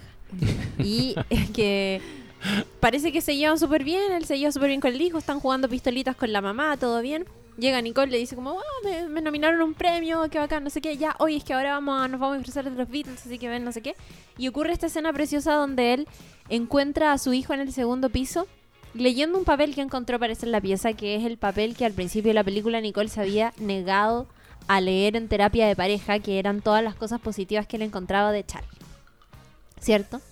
Y la carta, bueno, él eh, empieza como a darse cuenta de lo que decía esta carta que nunca pudo eh, conocer su contenido. Y eh, se emociona, se emociona porque se da cuenta que eh, en el fondo en algún momento esos sentimientos fueron reales y que no resultó y no resultó nomás. Pero que eso no, no borra las cosas que, que hubo detrás. Como que parece que después de todo este proceso súper traumático, eh, logra acordarse de estos momentos buenos y se emociona y todo. Y la escena, el, el- el momento más demoledor, creo, es cuando eh, leen, no, no recuerdo si era la última frase o la, la penúltima frase, pero es una de las últimas. Cuando Nicole dice, nunca dejaré de amarlo, aunque ya no tenga sentido. Sí. Y eso es como, listo. ¿Se resume la película? Adiós. Vamos. Sí, po. Claro, la cagó. Sí. Y él muy Me afectado. emocioné. Altísima emoción esa. Sí. Muy no, buen no- momento. no estaba preparado, aunque lo estaba esperando. Como que mm, la carta culiada, Claro. porque. Como Mm. pistola de Chekhov. ¿Cuándo Sí. la vamos a leer? Pero Conve- igual. Convenientemente el hijo la encontró por ahí. Sí, pero igual cerró el hecho de que él no sabía leer bien. Y entonces, como, ah, te voy a enseñar a leer. ¿cachai? Sí, no, Justifica que se meta. No, son esas cosas que no te molestan. Es como ya, No. filo, igual quiero, quiero ver esa situación. Muéstramela. Sí, todo bien ¿cachai? con eso. Y sí, pues, él, él al principio igual está como resistiendo súper bien mientras lee la carta. Pareciera que no se está conmoviendo tanto. Mm. Como que se ríe, como jaja, mira las cosas que escribió. Y de repente saca esa frase. como lo voy a amar para toda la vida, aunque ya no tenga sentido. Y uf, todos llorando. No, muy buena. Sí. Mal. momento. La amarradita de cordón también tiene. Yo creo que también tiene que ver con el rol que cumplía ella en su vida, como bien decían ustedes antes, como eh, en el fondo, gracias a ella, él puede hacer un montón de cosas porque ella tiene esos gestos, ¿cachai? Es, es, es la madre de su hijo, además, ¿cachai? Le amarra el cordoncito para que él pueda seguir caminando, ¿cachai? Claro. No, gran- Emocionante. Gran peli.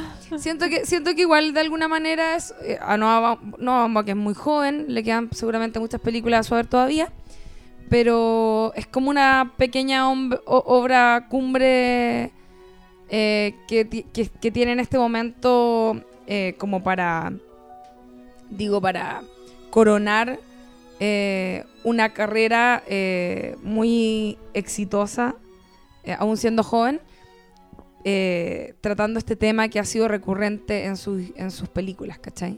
Sí. Como- Sí. y, también le, es como un regalo totalmente para estos actores haber participado de ella. Yo quería decir que mm, igual en el WhatsApp yo les había comentado que, que no rayé tanto. Sí. Que, quiero aquí sincerar las cosas. Ujú. Que yo, yo no sé si operan a veces las expectativas que tenéis porque Netflix tiene esta weá. Algún día deberíamos hacer un capítulo que sea ¿Qué onda Netflix? Porque igual las películas y las series de Netflix funcionan en otro universo, es otra weá. Es con un con una, un nivel, no sé, de, de marketing o, o- o aparato publicitario brutal que hace que muchas producciones tú las veas con unas expectativas súper altas. Sí, y, y se genera una legión de, de seguidores, a veces, a veces antes de que se estrenen, que, que eh, traduce muy bien lo que el espíritu que tienen las redes sociales en general, porque es esta weá de querer pertenecer. Eh, y así ha pasado a veces que te encontré con, no sé, pues, series como Stranger Things, que están en la cúspide, como en su primera temporada es, conche su madre, Netflix, poco menos que reinventó la televisión con esta weá, y todos rayándola, y después es como, ah, Stranger... ¿Cuánto, cachai? Stranger- ¿Qué, qué weá? Ah, la tercera... What? Sí. Eh, entonces yo sentí que, que ya está buena. Si no, no es mala película, está bacán. Pero me impresiona bastante ese fenómeno. Como yo pienso que he visto películas que abordan una temática bien parecida, las he disfrutado bastante, algunas Mm. las he disfrutado más y quizás han pasado sin pena ni gloria. Como que eh, esta inmediatamente se posiciona como una wea muy, muy buena y, y, y algo hay que analizar ahí. Me acordé, ponte tú, de Revolutionary Road, DiCaprio con Kate Winslet. Bueno, se puede mencionar caleta, po. La La Land incluso. Tiene esta weá como de esta dicotomía entre tener un proyecto en conjunto con alguien y postergar tus sueños eh, versus seguir tus sueños y, si eso implica, aunque eso implique sacrificar una relación, ¿cachai?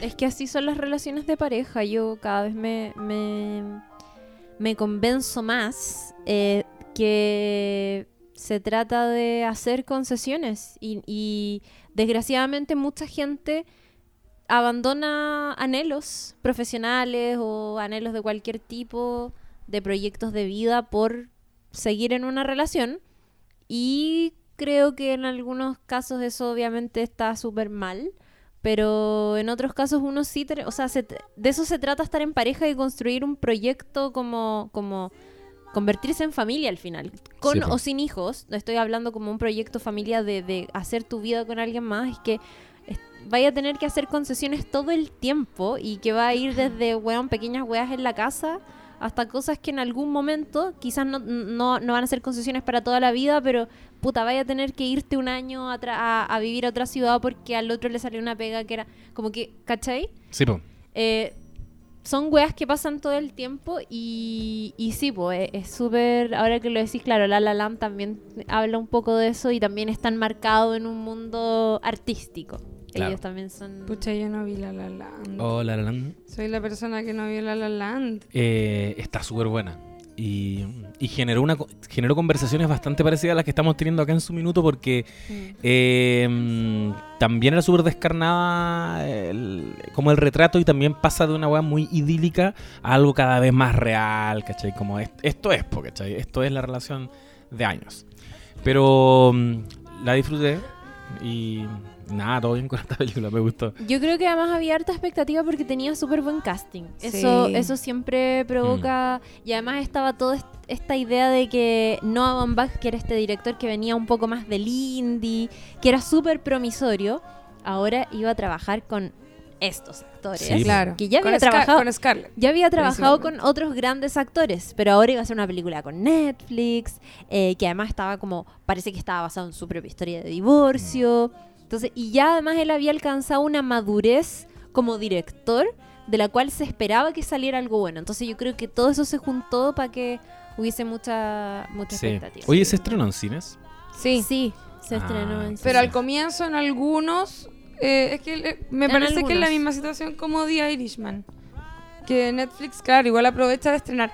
Yo creo, no lo tengo claro, pero me da la impresión de que tienen que estrenar en cines para las nominaciones. Es así. Totalmente, eso iba a decir. Entonces hay Y una... no Netflix puede. está decidiendo como estrenar en los circuitos más independientes. Es como ya me piden estrenar, eh, vamos a estrenar el Normandí y la weá va a durar una semana. Por eso Para poder competirnos en las nominaciones. Exacto. Eso Claro. pasó con Roma el año pasado, por ejemplo. Claro. Que, que eh, claro, era una película que todos vimos la mayoría en Netflix, pero eh, tenía, por ejemplo, acá se dio en la cineteca, Sí. ¿cachai?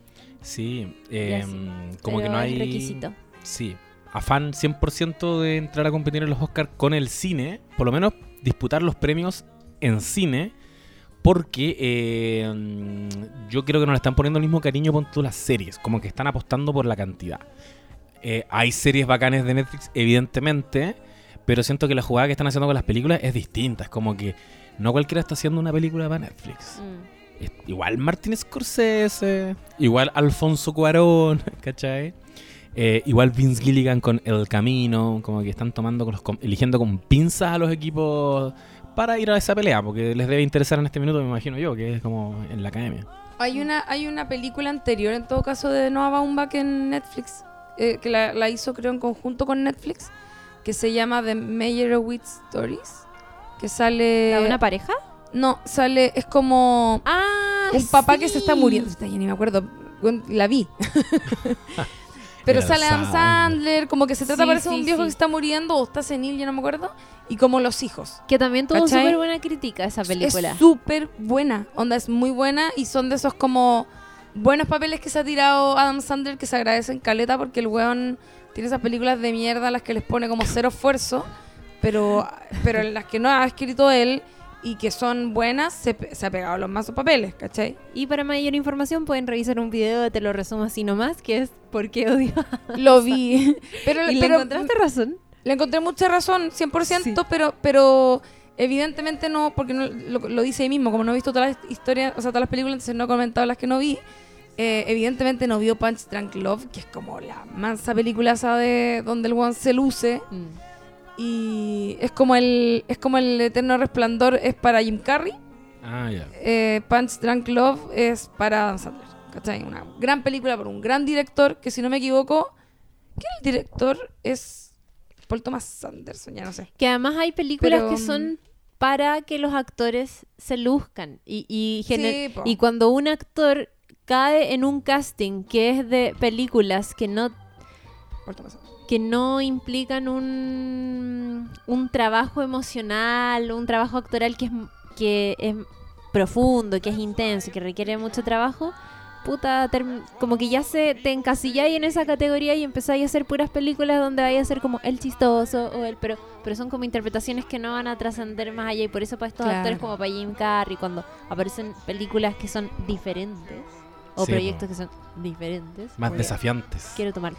Obvio, y además que a todo actor le gusta, o sea, yo creo que a la mayoría le gusta desafiarse, sí. Los actores, ¿para qué estamos con weas? Son weones que igual, o sea, por algo son actores, ¿cachai? Quieren Sí. jugar con las emociones todo el tiempo. Entonces, Sí. obvio que para ellos es bacán eso. Y Eso. bueno, po, ya, claramente está finalizando hoy este capítulo. estamos finalizando. Estoy súper contenta de haber vuelto a este podcast. Ay, te echamos Te tanto de de menos. No es fácil grabar sin ti. No es fácil. Pero lo hicieron de maravillas la semana pasada y estoy muy contenta. ¿Estuviste Bacán. de acuerdo con nuestro pelambre a los ojos de error de No, es que yo no lo he escuchado porque no he visto la película. Ah, ya, ya, Es que yo estaba Ah, terminando mis estudios.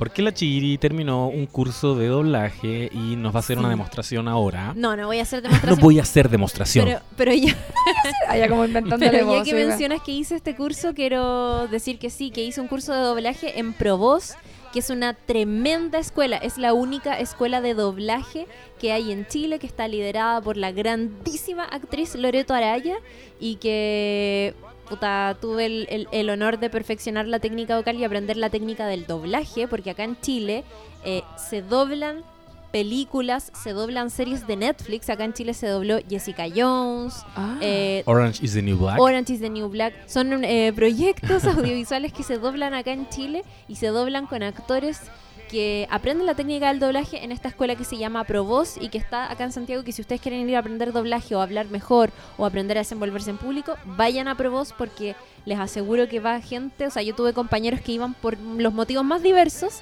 y les aseguro que para todos fue como súper bueno aprender la técnica y todo eso. Y yo les puedo Muy jurar, les puedo jurar que no le están pagando a la Chiri por hacer este, No. este spot. No, lo estoy Es diciendo real, en serio. lo dice en serio. Lo digo en serio es de que es corazón. muy, es muy buena promo la que te sacaste. Es muy buena promo, es que Sí. lo digo lo digo del corazón, Sí. como que fue, fue No, muy no hay más alternativa, po. Y de hecho, tú que tienes la inquietud, yo te insto a que el otro año, Oh. por favor, lo hagas porque Lo un- quiero hacer. Hágalo. aprendes muchísimo. Aprendí hasta respirar.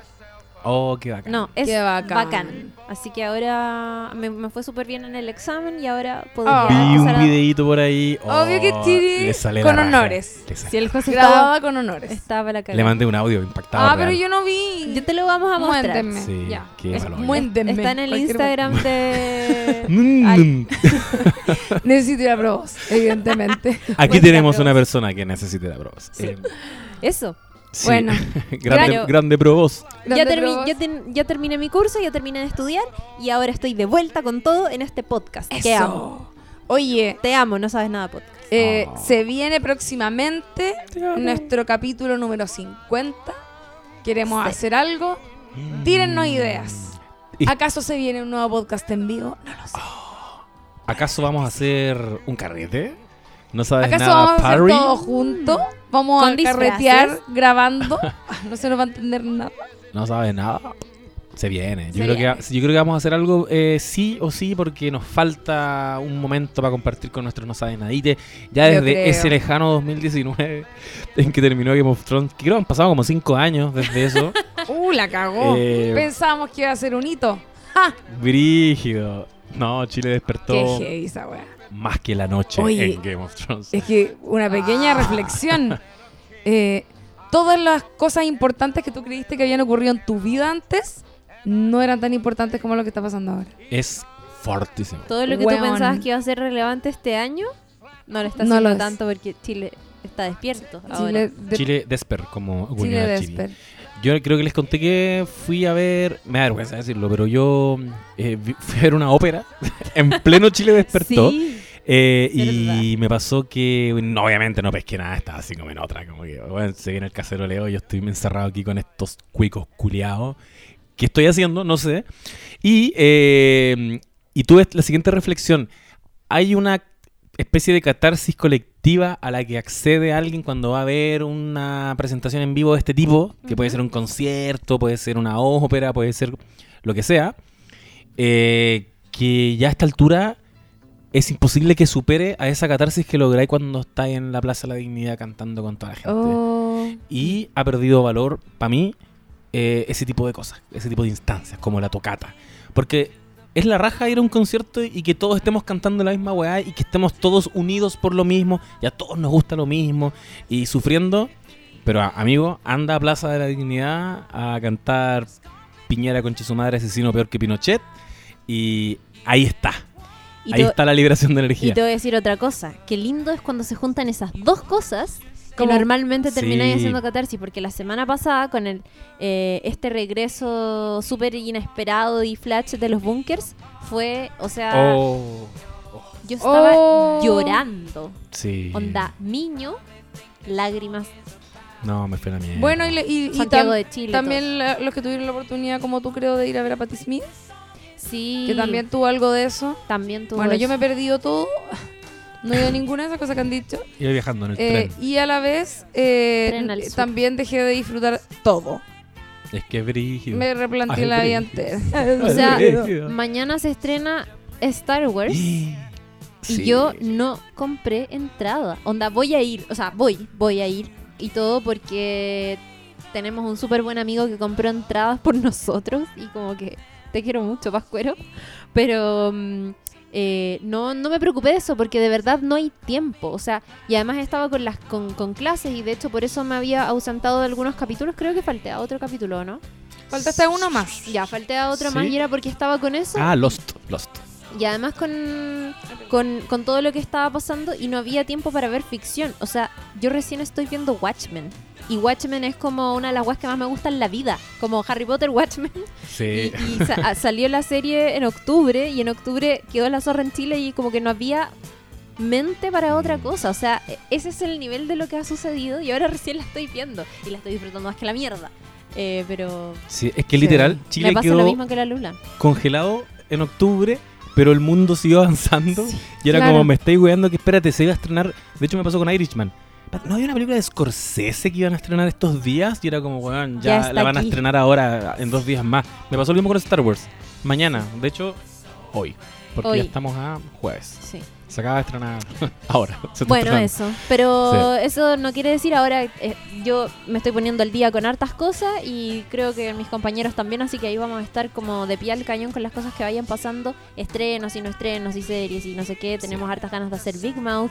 Tenemos como. Sí, sí, sí. Hay muchas cosas Hay en, cositas. en- en mente que, que queremos hacer porque además se termina la década y igual está bueno hablar de las mejores cosas de la década. Por supuesto. Y así que eso. Y vamos a sortear también. Vamos a sortear. ¿O Vamos a, sor- Ah, sí, o, o corto yo, porque igual yo edito esto, así que lo puedo cortar. Vamos a sortear. Vamos a sortear. Sí, porque Ya. yo me voy a inmolar. Oh, te, No, te cagué, te cagué. No, cero. De No hecho, yo. No, no, no. Dilo, dilo. dilo. Vamos a sortear una cajita maravillosa con merchandising de Star Wars y The la Rise CSM. Y mm, para quienes respondan la siguiente pregunta, em, ¿por qué es importante Star Wars en tu vida? Cuéntanos alguna anécdota, esa vez que fuiste a ver Star Wars con tu abuelo, esa vez que te disfrazaste de Chewbacca. Y, y en la mejor anécdota, decidido por este comité de expertos, se va a llevar este premio. En Que es un altísimo premio. Sí. Altísimo premio. Y El, el otro día lo subí como a stories de Instagram y, ca- caleta gente me respondió como, no, qué bacán, qué buen regalo. Y yo como, lo voy a sortear. No, ¿por qué lo vas a sortear? Y yo como, weón, lo voy a sortear. Porque hay que sortearlo. Nos debemos a nuestro público. Muy Sí. bien. No, y está precioso. Que lo Así disfruten. po. La Lula no cachó ¿Qué nada. Star, no qué le el gusta Star Wars? Star Wars. ¿Qué esa cuestión? El Star Trek, po. El Star Trek. Vamos a hablar de Star Trek. Bueno, síganos en No Sabes Nada Podcast en Instagram y recuerden que si les gustó este episodio o cualquier otro, pueden, ay, perdón, casi me he hecho esto, eh, pueden recomendarlo a otras personas para que nos sigan y escuchen nuestros episodios y así cada vez seamos una comunidad más grande de gente que disfruta de las ficciones y de las series de televisión y que puede eh, comenzar otros debates afines a propósito de lo que vemos en nuestra pantalla de televisión. Eso. Me encantó. ¿Sí o no? ¿Sí o no? Así es. eso, Con la música que empieza a sonar, empezamos a despedir este capítulo, que es la música con la que eh, la que tú mencionaste antes, la que canta La canción Charlie. de, de- Eso, sí. eso está sonando en este momento Me mientras encanta. me despido. Soy José Bustamante, arroba urgente difundir en Twitter y buena pic en Instagram. Y yo soy Lula Almeida, Lula la del barrio en Twitter e Instagram. Eh, los quiero mucho, adiós. Y yo soy Chirimoy Alegre en Instagram. Y, y Chirimoy Alegre E en Twitter. Porque alguien me quitó. Oye, quiero arroba. mandarle un saludo a unos no ¿A sabes nadites, Ah, a los que le hice unas mentorías de guion la semana pasada, ¡Qué lindo! eh, que fueron muy simpáticos y me comentaron que escuchaban el podcast, así que un saludo para ustedes. Unos cabros eran de Talca todo esto. así que- Ya. Ya, adiós. Adiós. Adiós. but alone is alone, not alive.